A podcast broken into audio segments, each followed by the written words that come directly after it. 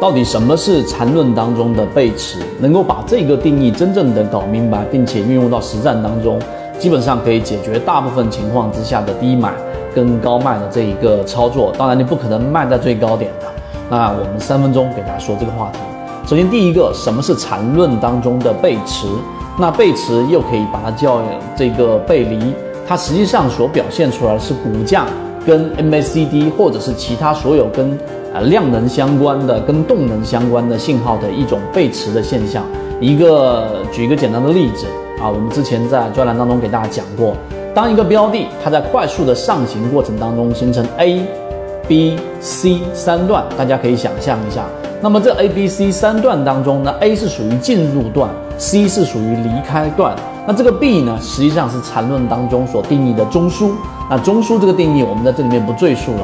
所以你要想找到背驰的位置，就要做两个的一个比较，一个就是 C 跟 A 的一个长度的比较，另外一个就是量能的比较。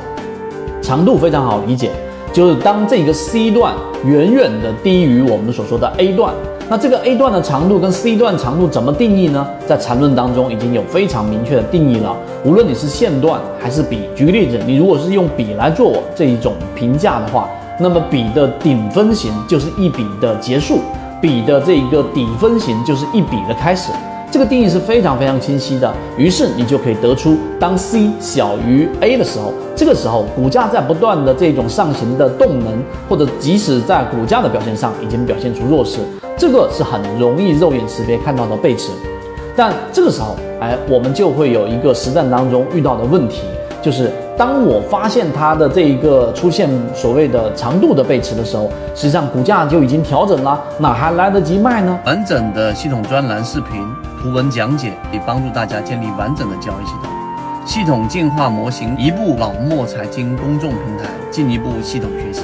这是最基础的问题，但是这是看到了问题的表面。我们说的第二个核心就来了，就是到底怎么样判断它其中背后。推动这一个股价上涨的这一个动能的量能的衰竭，就是我们说的量能背驰。那在缠论当中用的是 MACD，那也很好理解。当 A 段进去，B 段形成一个我们所说的中枢，中枢就是一个对抗，你可以把它理解为是一个非常具有吸引力的中轴。如果再更好理解，你可以理解是爱因斯坦所说的广义相对论里面说，为什么我们现在站地球会有这个引力？那爱因斯坦给出的解释就是一个球体，对吧？一个星体在一个时空当中，因为它的质量把整个时空进行了这样的一个扭曲。那这个扭曲呢，就会让周边的事物形成一个旋转。高中或者大学当中，大家不知道做不做过这个实验？一块非常平稳的布，如果你放的是一个非常小的球体，质量非常小。那么最后呢，它周边的这个球体你再丢，它是随便乱转的。但如果你放的是一个质量非常大的球体，它把这个布的这个这个这个平面已经压缩到了非常低的这一种曲面，那么最后球就会围绕它旋转。我说这个定义是让大家理解到底什么是中枢，所以中枢抵抗的或对抗的时间周期越长，那么代表它吸引力越大。回到刚才我们说的这个话题。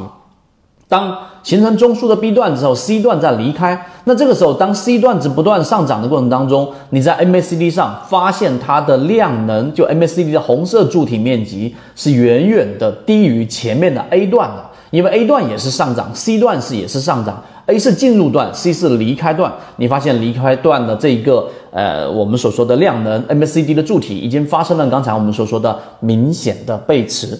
所以在这个位置上，实际上你有没有离场机会？当然有。当它形成到一半的位置的时候，你就已经发现柱体的面积乘以二是小于前面 A 段的一背驰。第二个走势中完美，在次级别上你已经发现了这个标的。举个例子，在六十分钟、三十分钟已经发生了背驰，但日线级别并没有。那这个时候其实也是一个卖点。这个是缠论当中背驰的定义，在实战当中落地的一个非常重要的核心。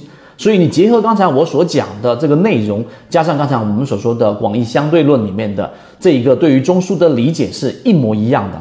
中枢是一个非常重要的判定。那么我们在后面会给大家去详细的讲，到底怎么判定一个中枢的质量。